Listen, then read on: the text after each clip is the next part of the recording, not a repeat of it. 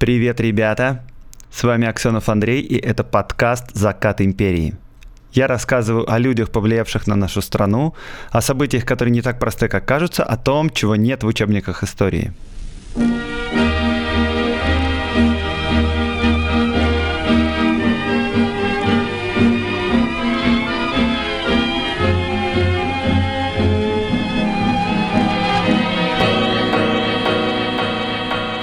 Сегодня поговорим о делах духовных, точнее о церковных, э, точнее о политических на самом деле, о скандале, который произошел в 1911 году и был связан с Распутиным, с сестрой императрицы и с оберпрокурором Синода Саблером, но главным действующим лицом тут был саратовский епископ Гермоген, человек невероятной энергии, агрессивный скандалист, черносотенец и священномученик по совместительству.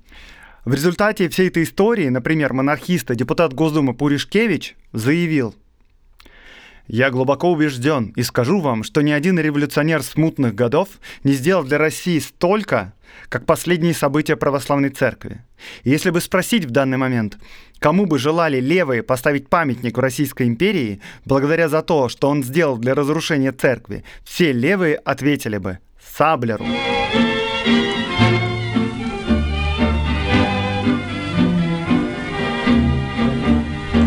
Кто же такой этот епископ Гермоген? Расскажу чуть поподробнее, чтобы было понятнее, что вообще происходило в 1911 году. Поскольку Гермоген из-за своей гиперактивности вообще успел во многом поучаствовать, пересказать все невозможно.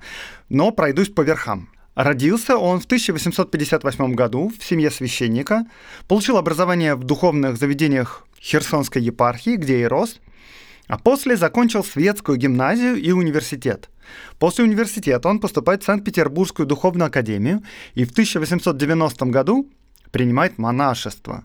В 1893 году он окончил академию со степенью кандидата богословия и был назначен инспектором Тифлисской духовной семинарии, а затем и ректором этой семинарии. Кстати, знаете, чем известна Тифлисская духовная семинария? Там учился Иосиф Джугашвили, и именно Гермоген в свое время исключил будущего генералиссимуса за неуспеваемость.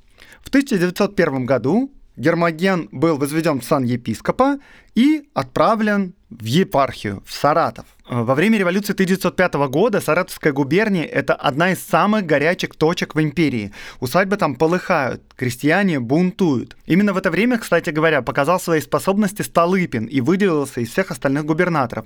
Он был именно там губернатором Саратовской губернии.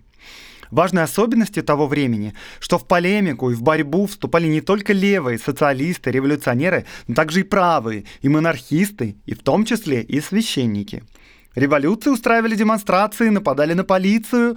Монархисты тоже устраивали демонстрации, нападали, например, на евреев или на студентов. Бывало такое, что крестьяне били приезжавших к ним студентов-агитаторов. Революционеры выпускали прокламации, и Гермоген начал выпускать свою газету, которую назвал «Братский листок», где, помимо всего прочего, обсуждалось о жидах, о еврейском заговоре, о том, что евреи хотят революции в России, хотят падения православного царя, ну и также про желтую угрозу. Не забывает, все-таки идет русско-японская война. В Саратове в это время действует отделение Союза русского народа. Это правая монархическая черносотенная организация. Но по мнению Гермогена, она недостаточно консервативна. Например, она принимает в свои ряды крещенных евреев. Это, по мнению Гермогена, неправильно. И Гермоген организует в свою очередь, Всероссийский братский союз русского народа, разгромив полностью отделение Союза русского народа в Саратове, переманив оттуда всех людей, э, он создал свою собственную организацию. И в этой организации в уставе евреям запрещено было участвовать, даже если они хоть 10 раз крестились. Кстати говоря, это довольно нетипично для своего времени. Гермоген прямо обгоняет время. Тогда как бы патриотизм и национализм проходили по религиозной границе, а Гермоген уже проводит национальную границу. Ну и, кстати говоря, в отличие от многих других черносотенных организаций, которые существовали только за счет финансирования из бюджета, и даже, пожалуй, некоторые были созданы прямо ради такого финансирования, Гермоген был искренним агрессивным антисемитом. Вы спросите меня, почему я так думаю, что черносотенные организации создавались ради финансирования из бюджета? Очень просто это показать, потому что их деятельность в основном была фиктивной. Это показал 1917 год, после февральской революции, когда финансирование черносотенных патриотических организаций прекратилось, оказалось, что поддержки у них никакой нету, людей нету, все мгновенно рассыпалось в прах. Никакого заметного влияния на политику 1917 года монархисты и черносотенцы не оказывали вообще. Помимо всего вышеперечисленного, Гермоген еще ярый противник бездуховной культуры и вот этого всего, знаете, символизма, футуризма, модерна, декаданса. Поскольку Синод может влиять на разрешение или запрещение пьес, спектаклей, книг, Гермоген строчит в Синод всякие кляузы и письма, где требует запрещения того или иного произведения. Более того, он даже предлагал Святейшему Синоду отлучать от церкви разных писателей, например, Леонида Андреева, Дмитрия Мережковского и даже Василия Розанова. Это прямо ролевая модель для какого-нибудь Милонова, только Гермоген круче, потому что похоже, что искренний.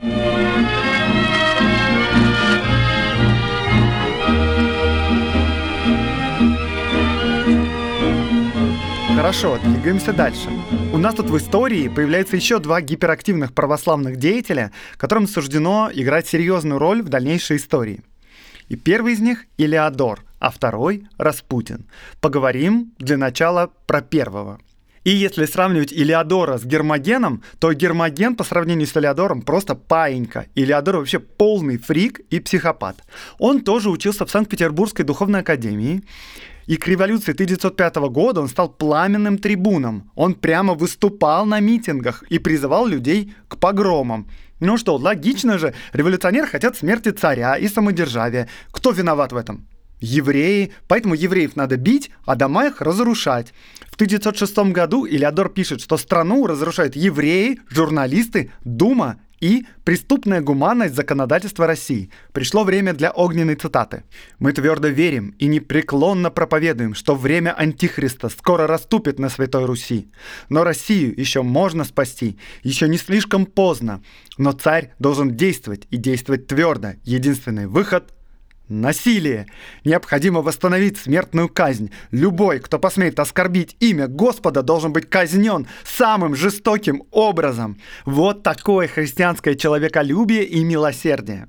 Власть, в общем-то, и сейчас, и тогда с подозрением и с опаской относятся к искренним и активным людям, даже если те являются их сторонниками, потому что власть стремится к управляемости, а Илеодор и Гермоген были совершенно неуправляемые. С другой стороны, таких безумных сторонников и власть иногда хочет сторониться, потому что они плохо влияют на репутацию власти. Синод, например, даже запретил публиковаться Илеодору, но Илеодор наплевал на этот запрет и продолжил в том же духе, потому что у него были высокие покровители. Его через некоторое время отправляют в провинцию из столицы, в Саратов.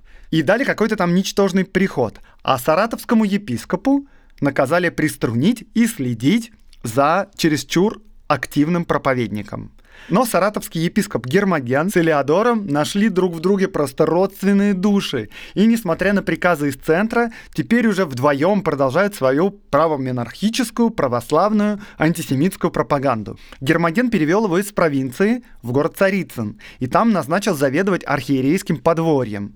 Вскоре это подворье превратится в мужской свято-духов монастырь. И это тоже просто огонь. Илиадор начал руководить перестройкой этого монастыря. Во дворе его были сделаны подземные катакомбы, связанные подземными ходами с храмом и другими зданиями.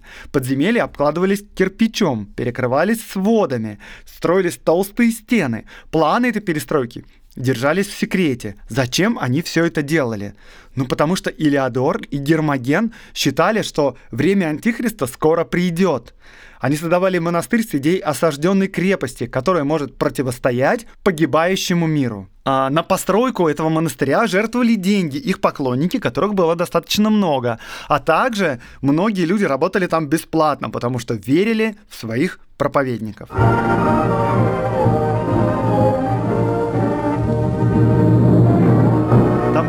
Очень много офигительных историй, все, правда, невозможно рассказать, но расскажу еще одну, которая имеет непосредственное отношение к дальнейшей истории. 1909 год. Революция уже давно прошла.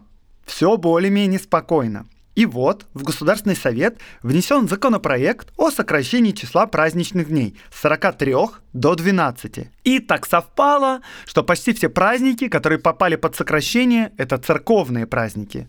Тут Гермоген прямо с кафедры заявляет, скорее мы все пойдем в Сибирь, в каторгу, но ни одного праздника не отдадим.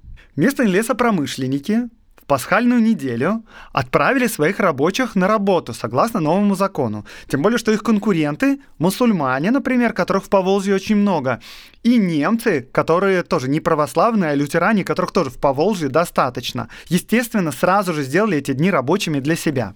Чтобы не отставать от конкурентов, русские лесопромышленники выгоняют своих рабочих на работу. Но не тут-то было. Илеодор под покровительством Гермогена устраивает настоящую стачку – Вставай, поднимайся, русский народ, на защиту от иноверцев-капиталистов. Такой вот, э, с позволения сказать, христианский национализм с социальным уклоном. Была привлечена полиция, часть рабочих была арестована, ну и все это вообще так похоже на действия революционеров, что дело дошло до премьер-министра Столыпина, который потребовал утихомирить обоих. Вы просто представьте себе, что христианский священник с полного одобрения епископа делает забастовку рабочих против капиталистов и виноверцев, которые попирают православные традиции и скрепы. Короче, Синод был поставлен перед непростым решением. Ему надо было указать своему собственному епископу, чтобы тот перестал призывать соблюдать церковные праздники. Это уже попахивает немного безумием, и Синоду очень не понравилось, что он попал в такую ситуацию. Дальше там началась длительная, длительная бюрократическая переписка, где каждый пытается стоять на своем. Гермоген уперся просто рогами в землю, как будто важнее соблюдения праздников вообще ничего на свете нет. Бизнес все это время терпит убытки несколько месяцев. Газеты полощут высказывания всех членов этой эпопеи, не скрывая радости, причем левые газеты газеты даже начали именовать Илеодора священником-социалистом, который встал на защиту рабочих. Короче, эту энергию в мирных целях бы использовать. И это я еще до Распутина не дошел. О Распутине много говорить я не буду, тем более, что был специальный выпуск, посвященный ему. Я около месяца назад ходил в гости к подкасту «Короче, история», и там целый был выпуск, посвящен этому неординарному проповеднику. Поэтому повторяться не буду, но кое-что расскажу что тоже имеет значение для текущей истории. Как были связаны Илеодор, Гермоген и Распутин. На самом деле это довольно близкие друг другу люди. Гермоген знакомится с Распутиным в 1908 году. Звезда Григория тогда восходит. Это настоящий, знаете, духовный странник из народа с горящими глазами. И высшая иерархия, зная интерес царя и, в особенности, царицы, подсовывает потихонечку им разных юродивых, разных духовных людей, разных странников, чтобы потом через них влиять на царя, в основном там все были сильно озабочены своей церковной карьерой и больше всего волновались насчет нее. Например, они в какой-то момент подсунули Митю Гугнявого, который еле слышно что-то произносил. Этот Митя тоже у нас чуть-чуть попозже появится. Ну так вот, в какой-то момент они подсунули царю Распутину. Когда Распутин возвысился, они уже старались как бы пользоваться своим знакомством. То есть, вот, мы поддерживали Распутина еще тогда, когда это не было модно. Но Распутин оказался малоуправляем, и он не стал помогать тем, кто его продвигал до этого. То есть в этом случае стратегия не сработала. Более того, Распутин в каждым годом начал становиться все более и более токсичным. Он начал набирать все больше и большее количество врагов. Появились разные слухи о его невоздержанности, и ложные, и правдивые.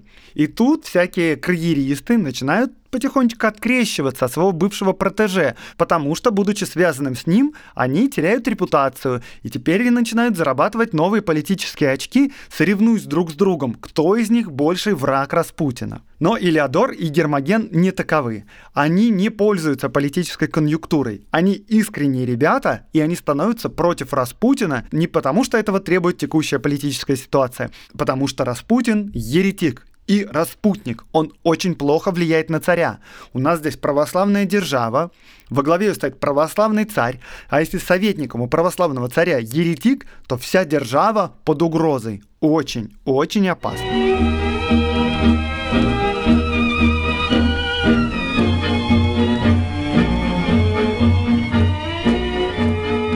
Тут переходим, наконец, к нашей истории.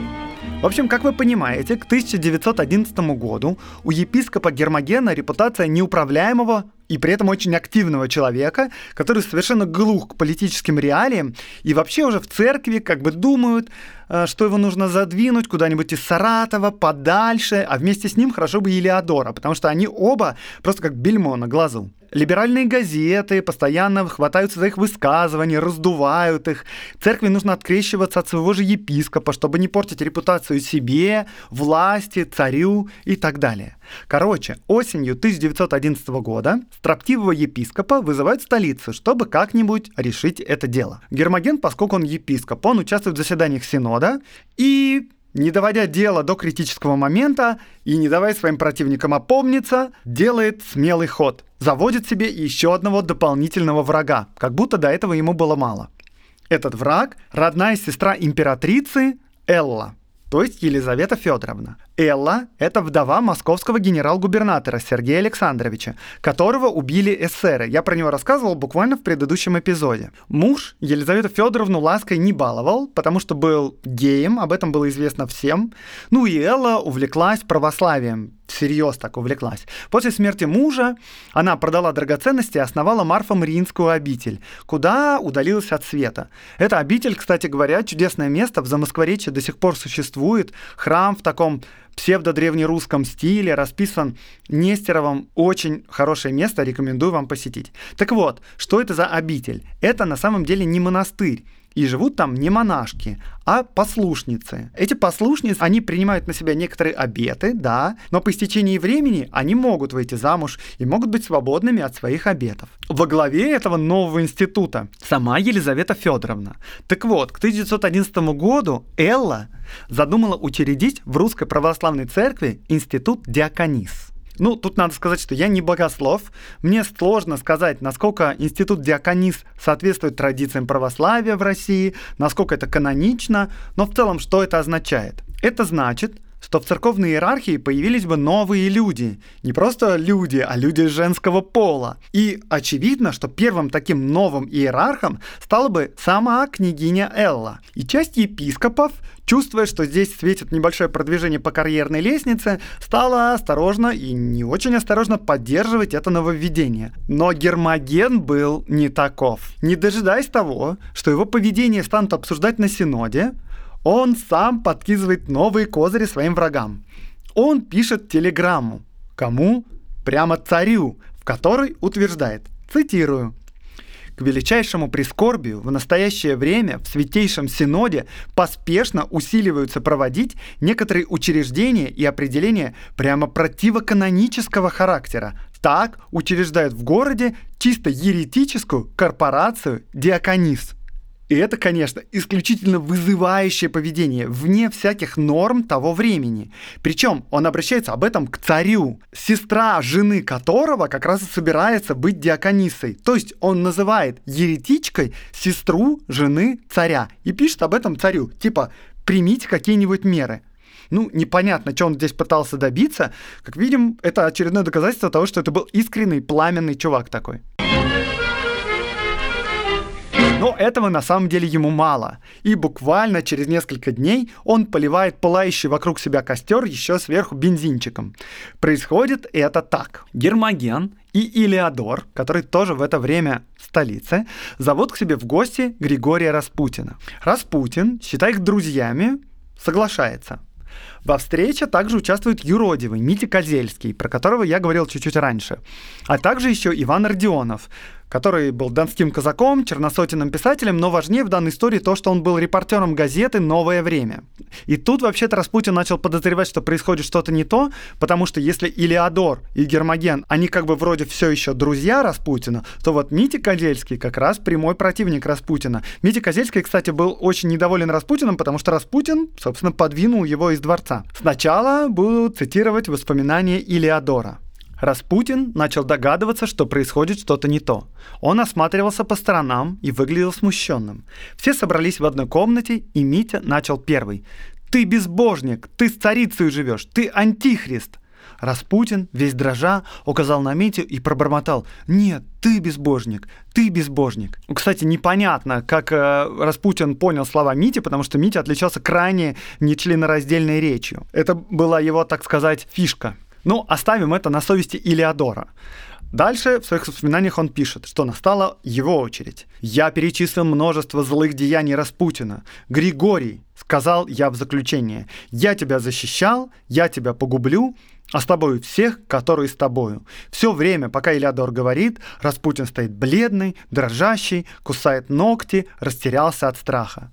Тут Гермоген воздел крест и спросил Распутина, бесова сына, готов ли он признаться, что все сказанное Илиадором правда. «Да», — проговорил Распутин за могильным голосом со спазмами в горле, «правда, правда, все правда». После этого Гермоген схватил Распутина, начал бить его по голове крестом, приговаривая «Дьявол, именем Божьим запрещайте прикасаться к женскому полу, запрещаю тебе входить в царский дом, иметь дело с царицей разбойник ты». Затем Перед иконой Гермоген приказал Распутину никогда больше не входить во дворец без разрешения его самого или Илеодора. Бледный как смерть, Распутин поцеловал икону и дал такое обещание. На этом Илеодор свой рассказ прерывает. Надо сказать, вообще Илеодор не отличался скромностью и всегда себя на первое место ставил во всех ситуациях. И происходящее там другие свидетели описывают совершенно по-другому. Например, репортер Родионов – о чем рассказано в мемуарах Михаила Родзянко, описывает все произошедшее совершенно иначе. В его рассказе главным обвинителем Распутина был вовсе не Леодор, а сам Гермоген. И, скорее всего, было так на самом деле. А самое главное, что Родионов пишет, что Распутин вовсе не испугался и не струсил, но наоборот воинственно защищался. Он отказался признать все обвинения против себя, отказался держаться вдали от двора и даже пригрозил Гермогену, что уничтожит его до предательства. Он кричал на них «Да вы поняли вообще, с кем вы связались?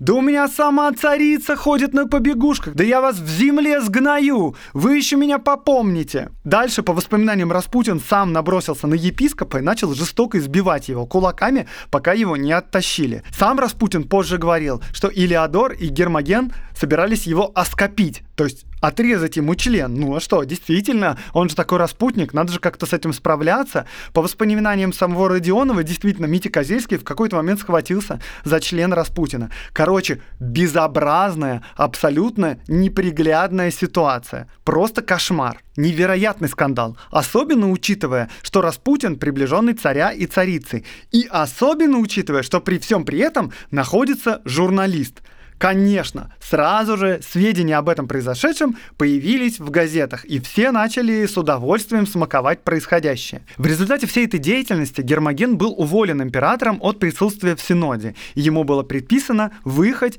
в веренную ему епархию. Думаете, он подчинился? Нет, конечно, нет.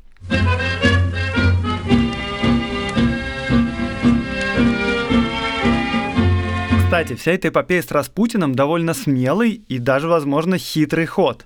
Потому что до этого Гермогена собираются уволить из-за его черносотенной антисемитской деятельности и токсичности. А тут, получается, его собираются уволить из-за того, что он поднял руку на Распутина. Гермоген теперь может сказать, ну, я просто поднял руку на Распутина, который известный развратник, сластолюбец и еретик, и за это меня собираются уволить, потому что он нашептал об этом царице довольно хитро. Короче говоря, вместо того, чтобы уехать в свою епархию, он идет газетчиком и дает интервью.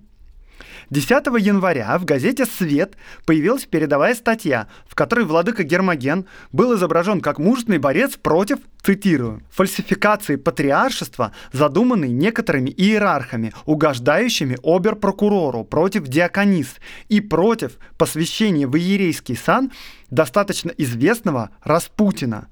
То есть тут Гермоген вообще говорит о том, что якобы Синод – собирается давать сан Распутину. Это, конечно, супер бомба, и это не очень соответствует действительности, прямо скажем. Дальше цитирую газету, которая описывает самого Гермогена. Он восстал в Синоде против лести, он восстал против обмана православного мира.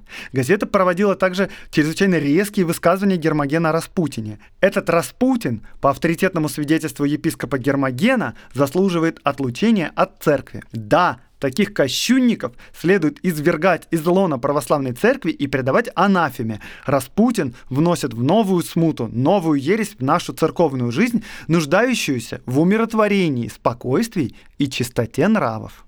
Так-то. Также приводилось мнение об обер-прокуроре Синода Саблере, который епископ Гермоген высказал ему самому. «Я говорил Владимиру Карловичу», приводила газета слова епископа Гермогена о его возмутительном лицемерии и чиновничьей изворотливости и бюрократических подвигах и обходах неугодных ему людей. Я не скрывал с моего гнева на его двоедушие и лицемерную услужливость.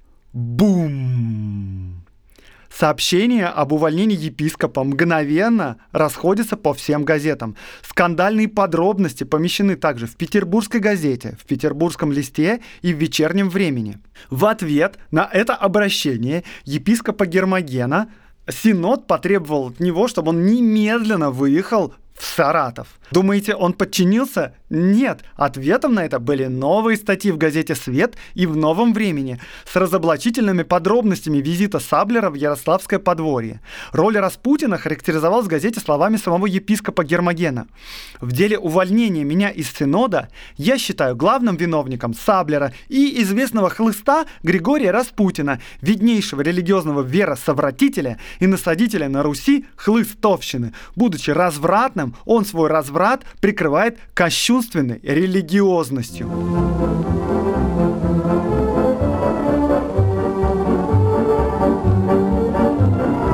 Боже, что вообще творится?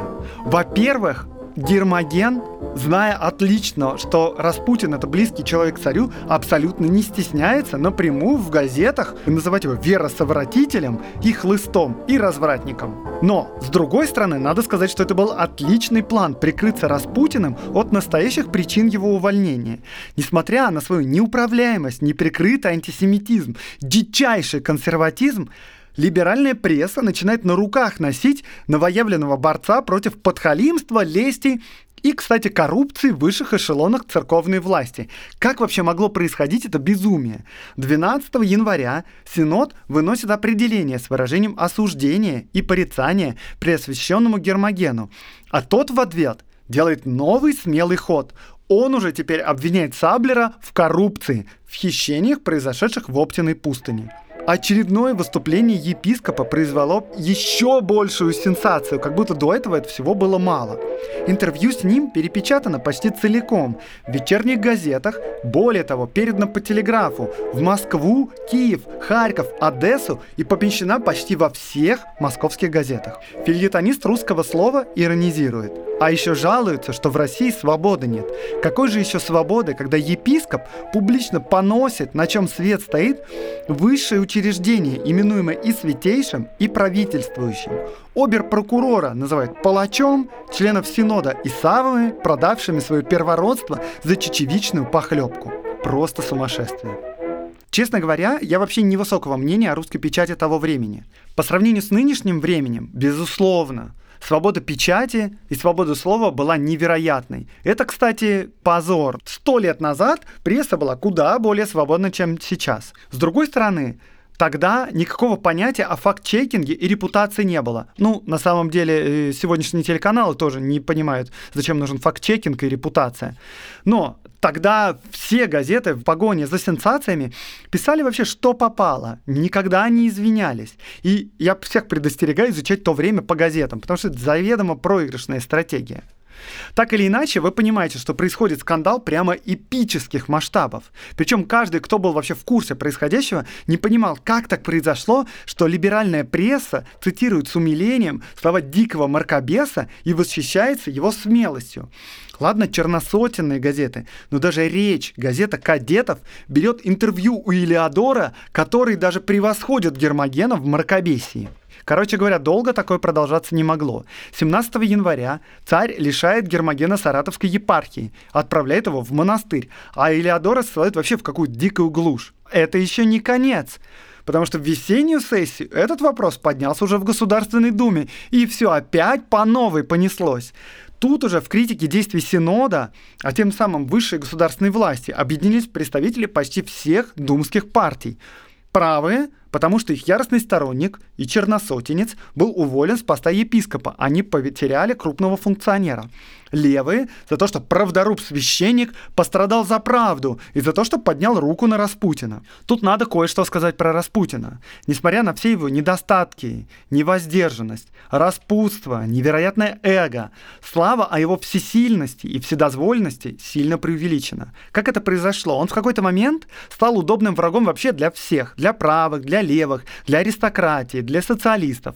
Получалось так, что он был удобной мишенью. Любой, кто был против Распутина, герой. Если ты при этом страдаешь от власти и был врагом Распутина, то легко можно было представить дело в таком свете, что ты на самом деле красавчик, но подлый Распутин нашептал на ухо царице, та потребовала действий от своего тряпки мужа, и вот ты уже благородный мученик, а Распутин приобретает тем самым все более и более демоническую силу и возможности. Или, например, с другой стороны, ты где-нибудь работал, тебя уволили, и ты говоришь, ну, конечно, меня уволили, потому что я неприкрытый враг Распутина, любую свою некомпетентность некомпетентность или даже простые неудачи можно было легко объяснять всесильностью Распутина. Поэтому воспоминания того времени просто наводнены свидетельством, что вот Распутин сделал то, благодаря Распутину этот стал министром, благодаря Распутину произошло это. Это в огромном количестве случаев не имеет отношения к действительности. Как и здесь. Как вы понимаете, Гермогена уволили из своей епархии вовсе не потому, что он поднял руку на Распутина. С ним собирались что-нибудь сделать еще до этого, задолго. В общем, так и закончилась эта история.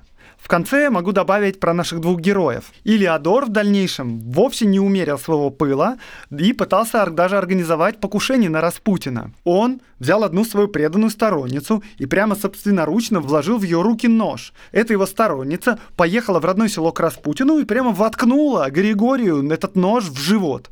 И потом легко во всем призналась. Слава богу, Распутина откачали, и он тогда не умер. А Гермоген же что еще более замечательно, после февральской революции был полностью реабилитирован и как жертва старого режима был назначен епископом Тобольской губернии.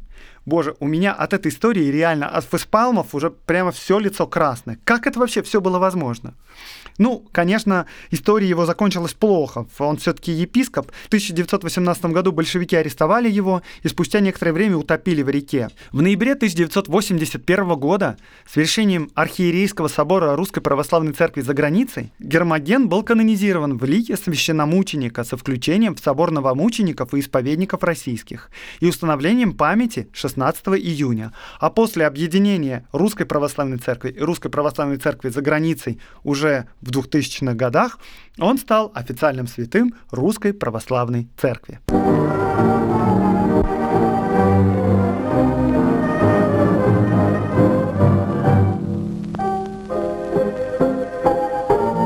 Это был подкаст «Закат империи» и с вами Аксенов Андрей. Я рассказываю о людях, повлиявших на нашу страну, о событиях, которые не так просты, как кажутся, о том, чего нет в учебниках истории. Лайк, репост – Подписывайтесь на мой канал. До новых встреч в новых выпусках подкаста.